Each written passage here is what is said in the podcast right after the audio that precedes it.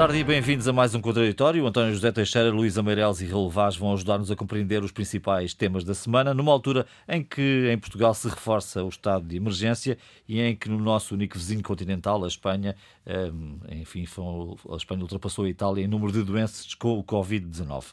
Mas ao lado das questões sanitárias há o problema da sustentação da economia. A crise está a provocar o encerramento de empresas, layoffs, desemprego e atividades muito variadas. Algumas não têm matérias-primas para trabalhar, outras não têm clientes. E o dilema é este, Luísa Meireles, podemos sobreviver a uma pandemia de coronavírus, mas teremos de enfrentar uma pandemia económica. Uh, sim, o tal tsunami de que António Costa falava na semana passada. E, e, acho que é cada vez aquilo que está a ser mais preocupante e que todos nós vamos sentindo isso à medida que vai passando o tempo, não é? Uh, ainda agora ouvindo, lendo o que, o que, o que disse o alemão, o ministro da Economia, o Altmaier, ele dizia que se espera, que espera uma, uma recessão de 8% por cada mês na economia alemã.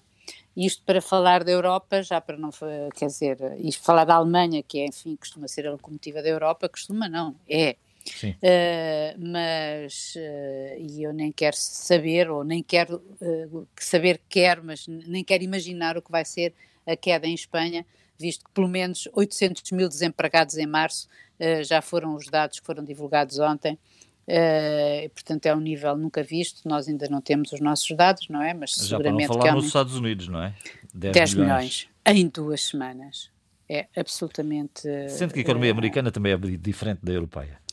Pois do ponto é, de vista da criação de emprego e da, e da destruição do mesmo. Exatamente, mas também é muito diferente a, a, a, segurança social, ou seja, a, as pessoas ficam sem nada, não é? Portanto, eu acho que o problema seguido, o problema eventualmente que pode depois vir aqui, e que eu acho que nós também já afloramos noutra altura, foi é a questão política, não é? é o que é, que é a revolta política que isto poderá conduzir-se se, se a pandemia dura muito, se a economia fica paralisada durante muito tempo, se as pessoas ficam sem rendimentos, isto vai conduzir a perturbações sociais que depois não sabemos a que, que de certo modo até podem dar lugar a, a, a, regimes de outro tipo ou à tentação de regimes autoritários, como já vimos, por exemplo, na, na, na nossa Hungria, nossa, europeia, Sim. Hungria, e da União Europeia, membro da União Europeia, onde o estado de emergência serviu para impor, para fechar o Parlamento, enfim, para impor medidas uh, ditatoriais na, na, prática. Mas, na verdade, uh, uh, voltando um pouco para Portugal, um, nós temos desde hoje, não é, vigorar um novo, um novo a renovação do estado, estado de emergência, emergência sim. sim. a renovação do estado de emergência, vai ser até 17 de abril, mas ouvindo o que disse hoje de manhã o Primeiro-Ministro e ontem o Presidente da República, é óbvio que isto vai prolongar-se pelo menos até ao fim de abril e que se hoje temos uh, de, aproximadamente 10 mil casos, vamos seguramente uh, até ao final do mês de abril ter para 30 mil ou coisa que o valha, não faço ideia, mas são 10 mil hoje, apesar de, quer dizer, são são um, pouco mais são um pouco mais que no, são mais de 9 mil e portanto um, isso, isso é presumível que, que aconteça e os mortos também nos vão, nos vão assustar. É curioso que eu estava a ver uh, precisamente os dados da percentagem das, dos, dos, casos confirmados que resultaram em morte e, na, e Portugal está uh, muito bem situado, entre aspas, se é que se pode falar uh, de, de, bem ou de Sim. melhor, ou de uma, num, num, num, contexto deste em que tens um milhão de, de infectados no, no mundo inteiro, tal o tal milhão de mortes, que é um número que, que, que como dizia Costa, o António Costa hoje, na Renascença, uh, números que a gente só conhece a ficção científica.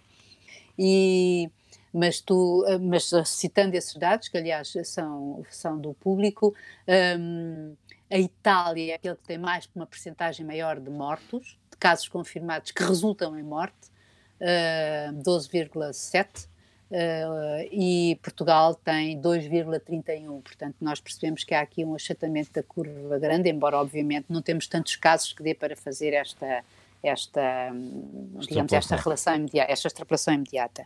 Uh, eu penso do ponto de vista que, uh, nesse sentido, Uh, o que nós enfrentamos agora no mês de abril, quando já temos, eu penso, as pessoas cansadas, uh, aquilo pode ser que estar em casa pode ter alguma graça durante, salvo seja, uh, durante um, alguns dias, depois começa a fartar. E, mas a verdade é que este, segundo nos dizem, e é isso que nós percebemos, até ao fim de abril vai ser assim, e depois não sabemos até quando, e é essa angústia do até quando que nos faz, quer dizer, que, que a mim inquieta também particular, porque nós percebemos que à medida que conseguimos ter menos casos uh, graves, também vamos chutando para o futuro a, a, a, resolução da economia ou a recuperação da economia. As medidas um, económicas que o governo tomou e está a tomar. Um, afligem, quer dizer, não vou discutir nem vou falar sobre elas, parecem-me de modo geral razoáveis, eu não sou empresária e, portanto, mas ouço casos que hum, dos fragilizados, não? É? isso a mim incomoda-me bastante, que são aqueles desempregados que não têm rigorosamente na, nada, e no outro dia fiquei até bastante impressionada com o relato de um, de um brasileiro que estava cá há dois anos e que do, do dia, do dia para a noite ficou sem nada e, e ficou sem casa, e estava, por favor, em casa de um amigo, e que agora... Uh, colocava a questão de ter que voltar para o, para, para o Brasil. Isto é um brasileiro, mas nós temos em Portugal situações muito semelhantes uh, e temos Para também. Concluir, Luísa, sim. E temos também um número de desempregados que havemos de saber, provavelmente agora durante, este, durante o mês de abril, e porque alguns patrões uh, têm usado uh, esta ocasião para, uh, para despedir simplesmente para pôr na rua simplesmente as pessoas e algumas e alguns são algumas empresas que eram que são rentáveis ou que eram rentáveis e que tinham apresentado um bom volume de negócios, ou seja, Luísa, já volta a ti, sim. Ok, já, já não lhes bastava o layoff. Já volto a ti, eh, enfim, okay. teremos naturalmente esta edição dedicada exclusivamente à questão do Covid-19. Eh, parece, António, que não há outra matéria, mas esta, a questão da, da economia era por aí que queria começar, é uma matéria também crítica. Eh, é, nós temos colocado um bocadinho esta dicotomia entre a saúde e a economia. Uh, Rui Rio não se tem cansado de usar uma frase que é o que é bom para a saúde é mau para a economia. Houve uma nuance curiosa de António Costa esta semana em que disse nem tudo o que é bom para a economia é mau para a saúde. E é nesta aposta de. Quando nós olhamos para os números da, do Covid-19 ou da Covid-19, eh, a grande aposta é o tal achatamento, o aplanamento ou até, enfim, eh, devemos ter essa ambição, o esmagamento dessa, dessa curva.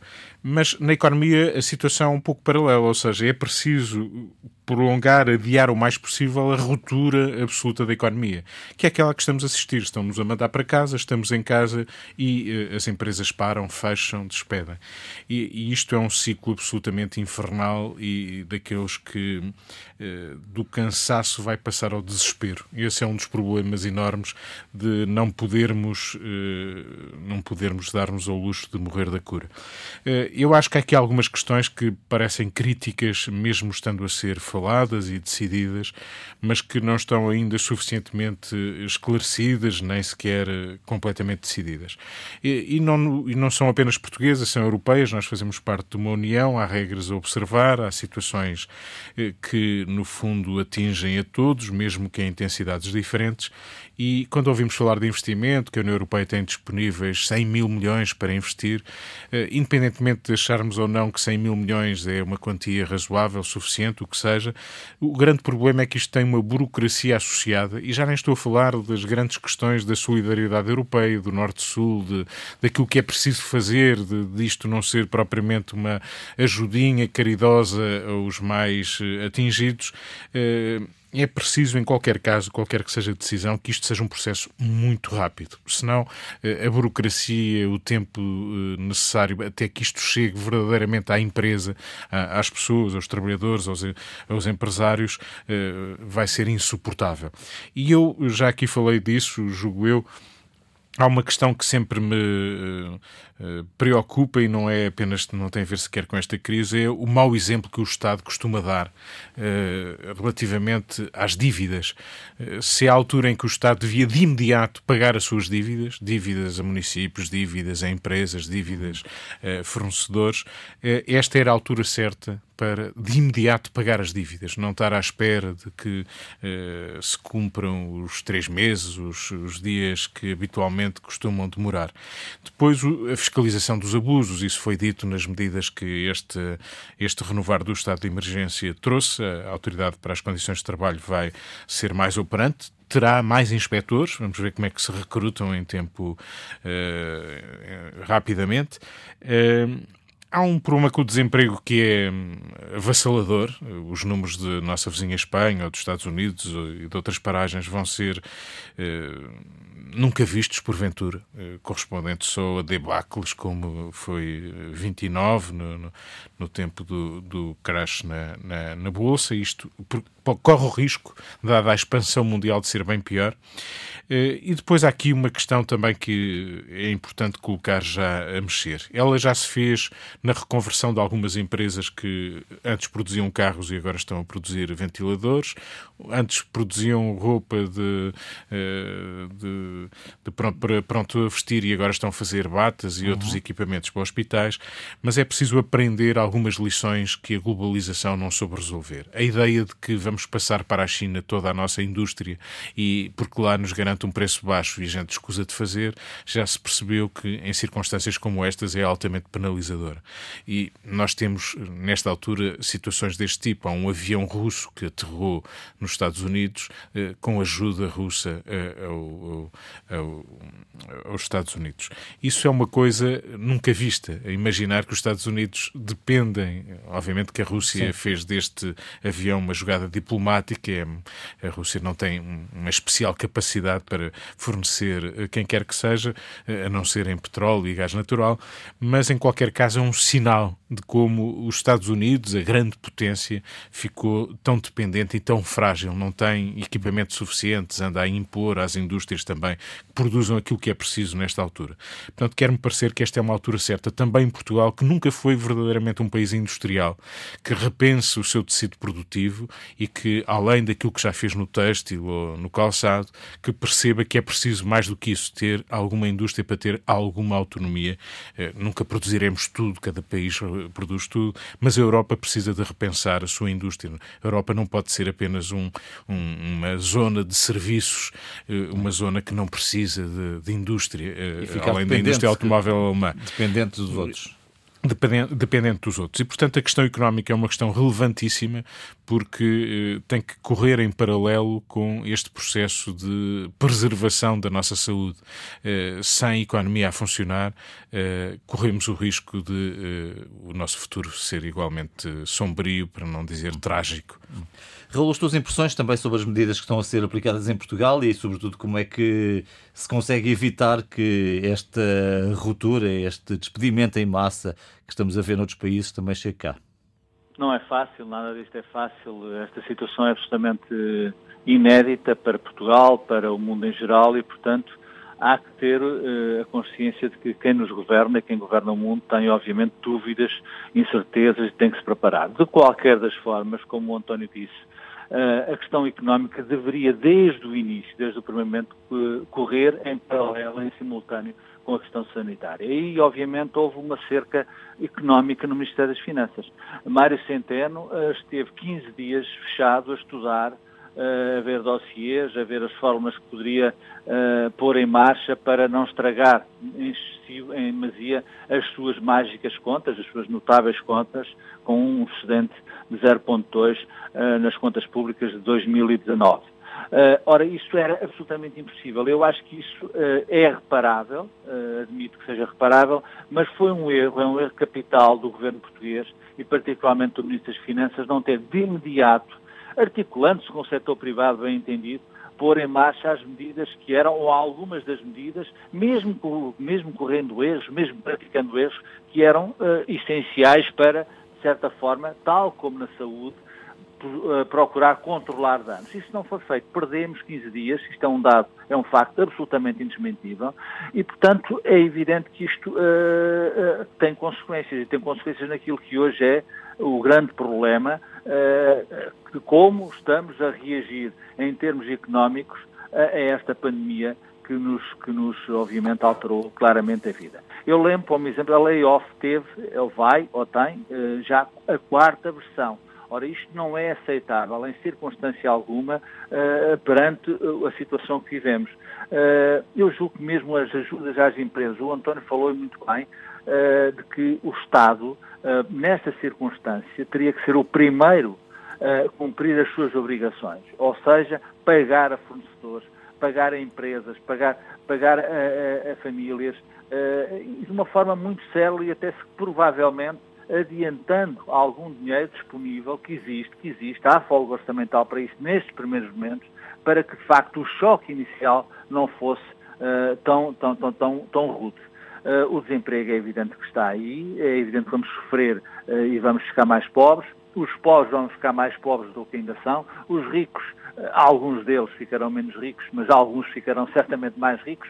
Infelizmente, essas circunstâncias permitem que alguém se aproveite e fique ainda mais rico do que é. Ou seja, esse fosso social que existe em Portugal, existe no mundo, mas existe particularmente uh, também na Europa, vai ser ainda mais cavado e perante isto a resposta tem que ser do Estado em articulação com os privados. Não é possível assistirmos uh, a este desenrolar de reuniões com parceiros sociais, com patrões. Uh, agora, bem sei que os sindicatos nesse estado de emergência foram postos um pouco à margem ou completamente à margem, mas um sem número de reuniões para uh, despermido. Não temos, de facto, medidas concretas que sejam simplificadas que o cidadão comum, que a empresa, a empresa portuguesa, eu quando digo a empresa portuguesa, é a empresa que tem 10 empregados, onde o patrão, o gestor, uh, é ele próprio um empregado e está fora do layoff. Ora, isto resolve-se eh, com vontade política, com dinheiro certamente, e isso não está a acontecer em Portugal. É evidente, é evidente, João, Luís e António, que não há mais nada absoluto do que a vida humana e, portanto, eu acho que a vida está primeiro, está ainda primeiro que a economia.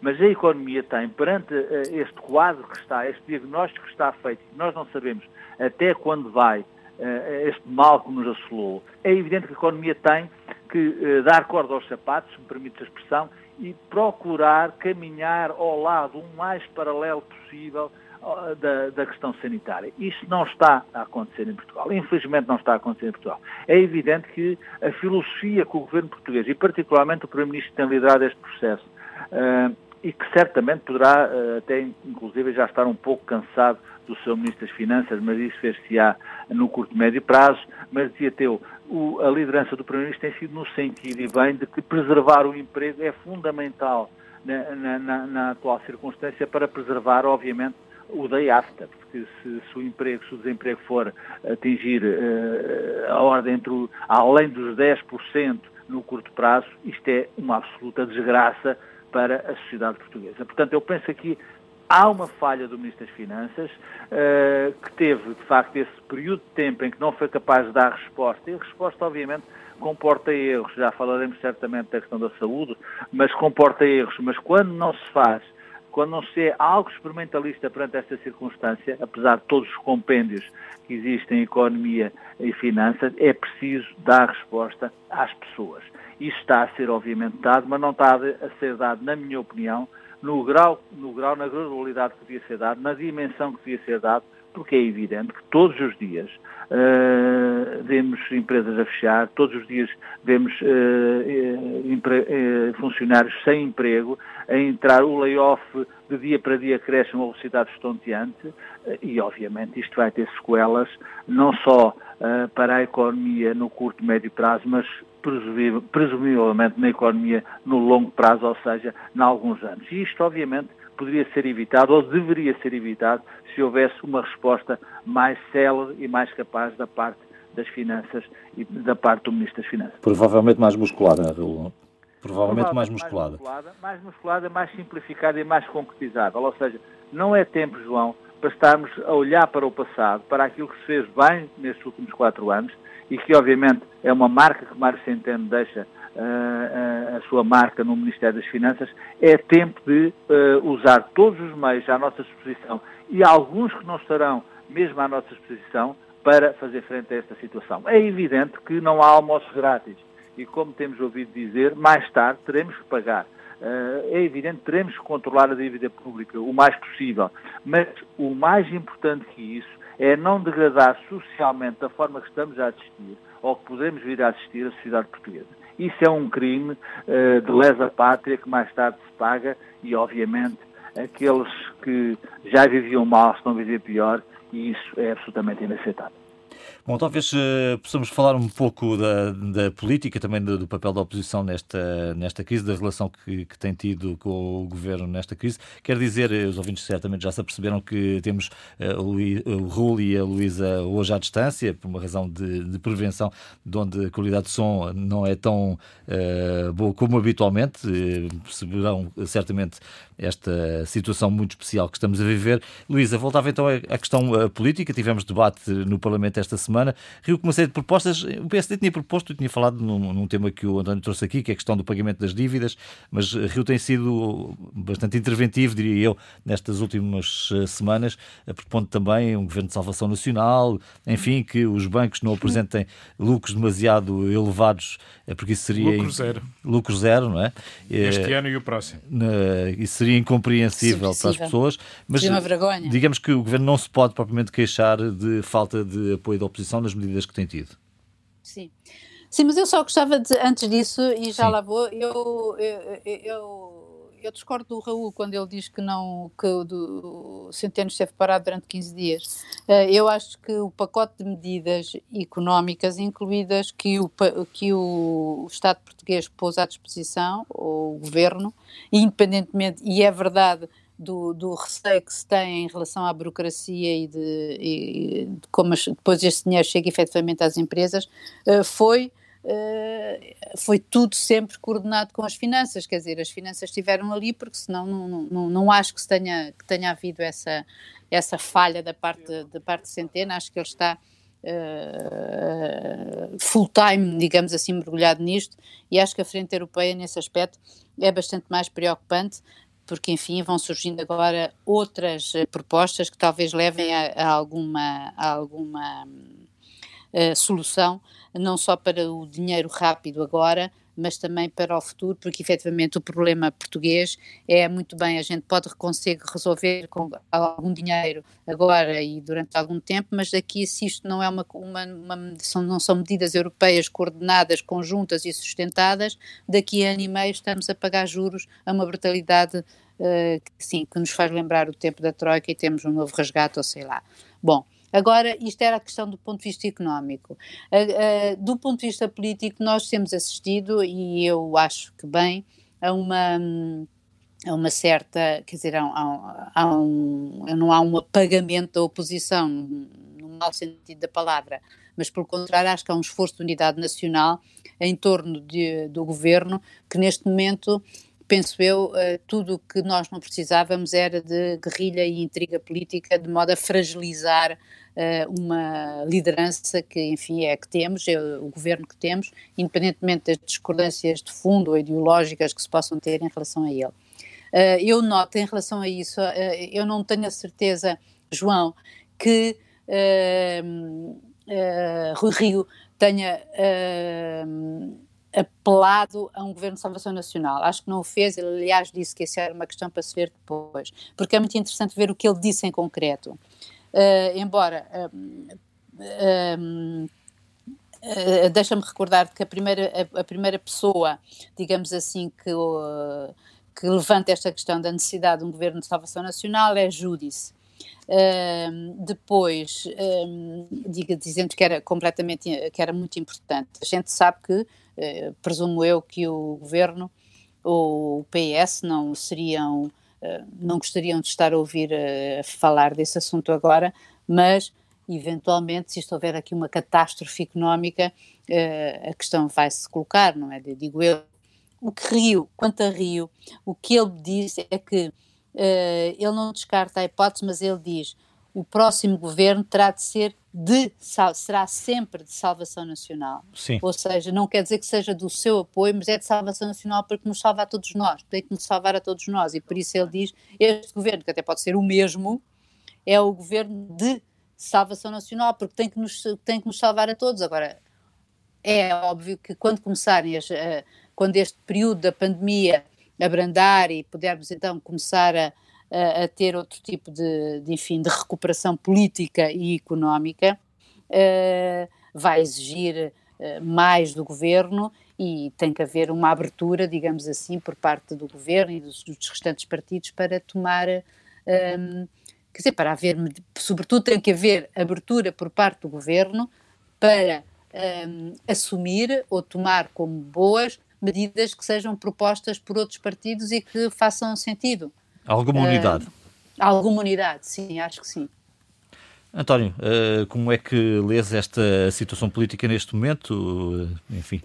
Por enquanto, eu julgo que a unidade, a coesão política e mesmo social, todos os indicadores que temos, aquilo que vamos observando, o ambiente para já é de bastante convergência. É evidente que há questões particulares sobre os serviços prisionais, sobre esta ou aquela medida, eh, que podem ter posições divergentes. É bom que tenham, isto não tem que ser uma unanimidade. O facto de haver coesão, convergência, eh, deve obrigar a estar atento, deve obrigar a apresentar alternativas e, e, e corrigir ou tentar corrigir aquilo que não está bem ou que está menos bem.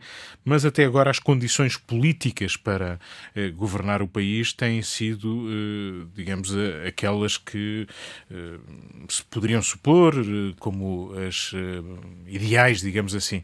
Raramente acontecem períodos em que se apaga a capacidade de oposição, de protesto social, e Portugal tinha, e, e bem, uma tradição bastante viva e bastante dinâmica a esse nível. Neste momento isso apagou-se bastante, as sessões na Assembleia da República, semanais, esta convergência entre o Presidente e o Primeiro-Ministro têm sido manifestas. Julgo que António Costa tem sabido eh, comunicar e tirar partido do que eh, lhe é pedido. Obviamente que esperamos sempre mais, obviamente que é insuficiente eh, aquilo que está ao nosso dispor nesta altura, mas é insuficiente em toda a parte, ninguém estava manifestamente preparado para isto. Agora, julgo que do ponto de vista da convergência política não se poderia esperar mais. Rui Rio tem dado um bom exemplo. A entrevista que deu à RTP no último domingo deixou isso bem patente. Rui Rio quer deixar um testemunho de convergência. Ele tem acontecido, mesmo na Assembleia da República, com algumas iniciativas eh, legislativas que eh, poderiam dispersar e dividir eh, o Parlamento. Foi o PS e o PSD que acabaram por impor a agenda. Portanto, há ali um bloco sólido, do mesmo modo que notamos que António Costa e Marcelo Rebelo de Sousa também constituem um bloco sólido. Eu julgo que Marcelo, nesta altura, depois da quarentena a que se submeteu, eh, deixou ideias não muito eh, afirmativas daquilo que uh, ele estava habituado. Daí que eu julgo que ele esteja a conviver até menos bem uh, com algum acréscimo de popularidade que António Costa revela e que, enfim, não é que Marcelo seja impopular, mas esperava ter outra evidência. Eu acho que este afastamento e regresso, esta necessidade diária de dar a sua conferência de imprensa na varanda de, do Palácio de Belém, Diz bem que ele também quer ocupar o palco, sendo certo que, em relação ao estado de emergência, há que reconhecer, foi iniciativa do Presidente da República. Eh, o Primeiro-Ministro teve dúvidas eh, se é que não foi um opositor da de, de declaração do estado de emergência eh, há 15 dias. Hoje, aliás, na entrevista que deu esta manhã à Renascença também, fica patente que ele acabou por reconhecer a utilidade do estado de emergência e da sua renovação agora. Vamos ver quanto tempo é que o estado de emergência vai durar, porventura vai durar bastante tempo, não é uhum. apenas uh, dois períodos de 15 dias, sendo certo Mas parece isto... claro, António, que toda a gente reconhece que Portugal agiu rápido, e isso em relação a outros países europeus. Eu acho que é sempre possível, mesmo em Portugal, reconhecer que nem tudo foi uma reação rápida. Hum. Uh, nem tudo foi uh, uma medida, o CDS costuma dizer isso, defendeu o fecho das fronteiras muito rapidamente, o fecho das escolas, mas eu acho que pelo menos Portugal sobre aprender com aquilo aquilo que já tinha acontecido noutros países e eh, julgo que atempadamente, eh, enfim, as coisas ainda estão a decorrer, é cedo para tirarmos grandes ilações, mas de fazer aquilo que era necessário fazer para estancar o crescimento da infecção, que era um crescimento a taxas muito elevadas. Ele hoje revela taxas bastante mais baixas, sendo certo que não sabemos se vai estabilizar, se vai continuar neste rumo ou se vai inverter, inverter este rumo. É ainda cedo para fazer esse balanço, mas mas julgo que Portugal fez aquilo que era possível fazer, mesmo em relação àquilo que são as suas carências de compra de equipamentos, soube aproveitar oportunidades e ser rápido a reagir. A compra dos ventiladores à China é um bom exemplo disso, de alguma agilidade diplomática, negocial, para encontrar solução para essa carência. Vamos ver se ela chega, a entrega desses equipamentos se vai chegando atempadamente, mas aquilo que em geral era possível fazer, eh, julgo que o essencial foi feito. Há questões que não são ainda suficientemente bem geridas de, da resposta da saúde, mas era uma resposta que também já conhecíamos deficiente no Serviço Nacional de Saúde. É natural que agora seja mais deficiente. É natural que, por exemplo, o número de doentes que precisam de cuidados intensivos que está a aumentar, que já tem, começa a ganhar dimensão, que revela preocupações na resposta que os hospitais eh, podem dar a estes doentes, eh, mas este é um processo em que as coisas não estão resolvidas, não podemos dar garantias. Acho que podemos ser exigentes e devemos estar atentos ao que se faz ou ao que não se faz. Eh, acho que o pior que podíamos fazer neste clima político de convergência era anular qualquer qualquer capacidade de apresentar alternativas ou de fazer críticas. Isso não seria hum. saudável, apesar da emergência. De qualquer maneira, como se costuma dizer, temos que esperar o melhor, mas preparar-nos para o pior. É, é? Deixa-me dizer só uma coisa, e ela também tem um contorno político, mas tem a ver com aquilo que muitas vezes designamos de sociedade civil. Portugal revela uma sociedade civil, se assim podemos chamar, eh, muito ativa, muito interveniente, generosa, empenhada. Realço as universidades, eh, os politécnicos, o capital humano qualificado que temos e que se empenhou, seja para fazer testes e, e criar novos testes mais ágeis que eh, eh, multipliquem por muito eh, a oferta que é necessária fazer. Há muitas instituições eh, a trabalhar nesse sentido, fizeram-no muitas vezes com iniciativa, com voluntarismo, eh, com muitas barreiras também, com alguns ciúmes de, de permeio, mas em qualquer caso, mesmo do ponto de vista económico, está aqui uma força que pode ser muito importante, este capital humano dos investigadores portugueses, das universidades portuguesas, que deve ser aproveitado para aquilo que é necessário, não apenas em relação à saúde, mas também em relação à economia. Hum. Raul, a tua opinião? Deixa-me começar precisamente ao estado de emergência. Uh, todos se lembram que quando isto começou, o estado de emergência, uh, a oposição do, do governo uh, a contrariedade com que o Primeiro-Ministro eh, se referiu ao estado de emergência e a insistência do Presidente da República. Eu lembro, 17 eh, de março, um artigo violentíssimo de Ana Catarina Mendes, a líder parlamentar do Partido Socialista, no, no público, um artigo de uma violência extrema contra o estado de emergência. Uh, Passaram-se 15 dias e, que permitiram ontem ao Presidente da República dizer, eu cito, hoje praticamente todos compreendem bem que o estado de emergência tinha de ser decretado como foi. Ora, isto quer dizer o quê? Quer dizer que deve-se agir, eh, mesmo não tendo a certeza absoluta eh, que está a fazer tudo bem, perante uma situação nova, desconhecida, uma situação de uma gravidade absoluta, eh, o mundo mudou e o mundo mudou para muito pior e vai mudar ainda para muito pior, o pior está para vir, deve-se agir e ter coragem para politicamente errar não ficar uh, no meio da ponte, uh, na quarentena, eu insisto que Centena teve 15 dias no Ministério, no Ministério das Finanças, porque não é assim que se faz frente a esses problemas. Quanto à oposição, deixa-me dizer, João, que Rui Rio uh, entrou numa onda de populismo ou de algum populismo perigoso perigoso. O que é um governo de salvação nacional? A Luísa disse bem, pode ser um governo qualquer, pode ser o mesmo governo, pode ser um governo de extrema-esquerda, pode ser um governo uh, do, do, Bloco de Esquerda com o CDS, pode ser um, bloco, um governo uh, do PS com o Partido Social Democrata do Rui Rio, uh, mas é bom que se saiba o que é um governo de salvação nacional na sua construção, no seu conteúdo, no seu programa. E Rui Rio sobre isso também não foi perguntado, mas Rui Rio sobre isso disse nada. Eh, quando Rui Rio uh, faz aquele número de sair do Parlamento, deixando os seus deputados uh, sozinhos, embora em maioria daquela que poderiam ter no Parlamento, é de facto o número de um populismo que obviamente cai bem em qualquer café de qualquer aldeia ou de qualquer cidade. E quando fala da banca, deixa-me dizer, quando fala da banca, um homem que é de economia, que já trabalhou na banca, tem experiência do setor, eh, é evidente, é evidente que os bancos têm que dar muito mais provavelmente do que estão a dar. Os bancos não podem ter dividendos nestes anos que se avizinham. Os bancos têm que, de facto, corresponder àquilo que é uh, as necessidades de uma sociedade, até porque, até porque, e é preciso dizer com clareza, ninguém se iluda, e os banqueiros também não se iludam, não sendo, obviamente, meninos de couro, não se iludam, não se iludem sobre uma matéria muito simples. Se uma sociedade entrar em debate financeira, os bancos também vão, também vão ao charco. Portanto, não é isso que a banca quer. A banca, é claro, que tem períodos de uma ganância compulsiva que dá sempre mau resultado. E essa ganância compulsiva tem que ser, obviamente, eh, parada, doseada e, e articulada com, pelo poder político. Agora, dizer, dizer que, as, que os bancos têm que ter uh, lucros zero, dizer, eh, deixar, trans, deixar transmitir para a opinião pública que os bancos são os malandros, em Dentro do Rio eu fiquei absolutamente surpreendido. Isto vindo de um líder uh, do centro-direita, vindo de um líder uh, político que, presumo eu, presumo eu, acha que uh, o mercado funciona e deve funcionar dentro de regras com reguladores. Dizer isto da banca é provavelmente a, a, declaração mais populista que eu ouvi nos últimos tempos a um líder político em qualquer parte do mundo, tirando algumas exceções, bem entendido. Portanto, eu acho que a atitude do Rui tem sido uma, uma atitude de tentar rentabilizar a circunstância politicamente. Eu já dei estes três exemplos.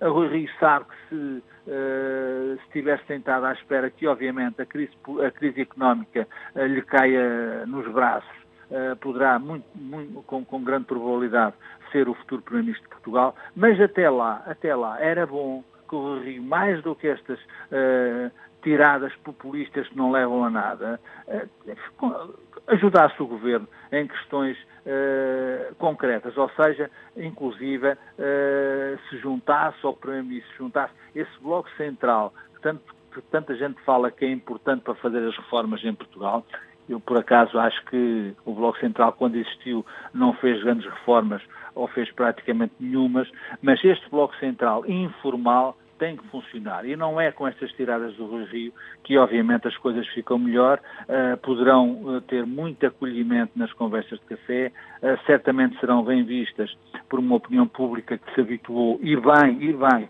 olhar para a banca nos últimos anos uh, com bastantes reservas, mas é evidente que eu espero que a banca, e é exigível e é obrigatório que o Primeiro-Ministro, o Governo e o Banco de Portugal e o Banco Central Europeu cada um nos seus planos, obrigue toda a banca europeia e a banca portuguesa, naturalmente, em particular, a portar-se bem. Até agora não vi a banca a portar-se mal, eh, já há três bancos decidiram que não há distribuição de dividendos, é evidente que uh, terá que haver um esforço suplementar, ele terá que ser articulado com o Governo e ele terá que ser concretizado contra tudo e contra todos, que obviamente essas linhas de crédito que já foram uh, implementadas, ou que estão a ser implementadas, melhor dizendo, uh, não tenham a taxa de juros que no início se supôs vir a ter na ordem dos 3%. Isso é absolutamente impossível, é proibitivo e aí e aí, eh, repito, o Ministro das Finanças tem certamente uma palavra a dizer e eu eh, não tenho visto, por muita pena minha, porque eu sou,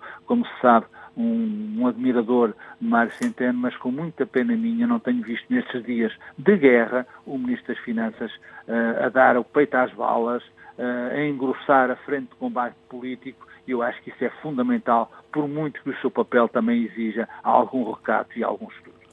Deixa-me pegar nesta deixa do, do Raul só para, por um lado, dizer que Mário Centeno tem eh, na próxima semana um desafio eh, importantíssimo. Vamos ver que capacidade revela de liderança do Eurogrupo relativamente à responsabilidade que foi transferida do último Conselho Europeu para o Eurogrupo. Vamos ver a iniciativa portuguesa até que ponto eh, o levantar de voz e a apresentação de alternativas para fazer face a esta eh, crise eh, nunca vista. Vamos ver eh, que qualidade revela a sua liderança. Eh, será uma prova de fogo muito importante na próxima semana. Sobre Rui Rio, fazer só duas ou três notas. Primeiro, eu acho que Rui Rio não tem que se pronunciar sobre um governo de salvação nacional. Aliás, ele teve o cuidado de dizer que nunca se pronunciou, não é a favor nem contra, nem, nem tem posição, porque essa questão não se coloca. Nós estamos a falar de cenários próximos que eh, podem vir a colocar-se. Neste momento há um governo, e eu concordo com o Raul quando ele diz que, no fundo, há aqui um bloco central informal que se vai comportar como tal. É evidente que Rui Rio tem que sempre dar sinais de fazer provas de vida. Eh, há algumas que eh, julgo que são condenáveis e que têm alguns laivos preocupantes, podem ser até populistas. Eh, eu julgo que em relação à banca ele terá exagerado, embora o espírito tenha sido até saudável, porque obviamente uma banca que tenha lucros, isso até poderá ser bom sinal que a economia o permite. Não, não vislumbramos a possibilidade dos bancos terem lucros tão proximamente e não é apenas dizerem que não vão distribuir dividendos. É claro que temos que ser exigentes com a banca, nós suportámos-la e bem, porque ela é essencial para a economia. Mas as atitudes reveladas em relação àquilo que foi decidido no âmbito deste estado de emergência sobre os serviços prisionais, que me pareceu revelar as cautelas suficientes para evitar que, enfim, criminosos relevantes possam sair das cadeias. Este ato, aquilo que conhecemos até agora e que pode atingir cerca de 10% da população prisional, não parece revelar perigosidade e custa-me ver que o PSD possa afinar com o partido Chega nesta matéria. Depois também não gostei de ver a atitude do CDS e do PSD relativamente ao Partido Popular Europeu, quando 13 partidos propuseram a expulsão do partido do Sr. Orban e eh, não vimos eh, tomar essa posição por parte do CDS e do PSD. Orban, o húngaro. O húngaro, o exatamente. Homem, depois, depois de ter transformado a, a, a boleia do, dos do estado de emergência e da crise que atravessamos, eh, o Estado húngaro num Estado não democrático, que é aquilo que ele é nesta altura. Bom, naturalmente, nas próximas semanas continuaremos a discutir a questão do Covid-19, é esse o tema do momento. Eh, ficamos por aqui nesta edição. Voltamos dentro de 15 dias para mais uma edição do Contraditório. Bom fim de semana, boa semana.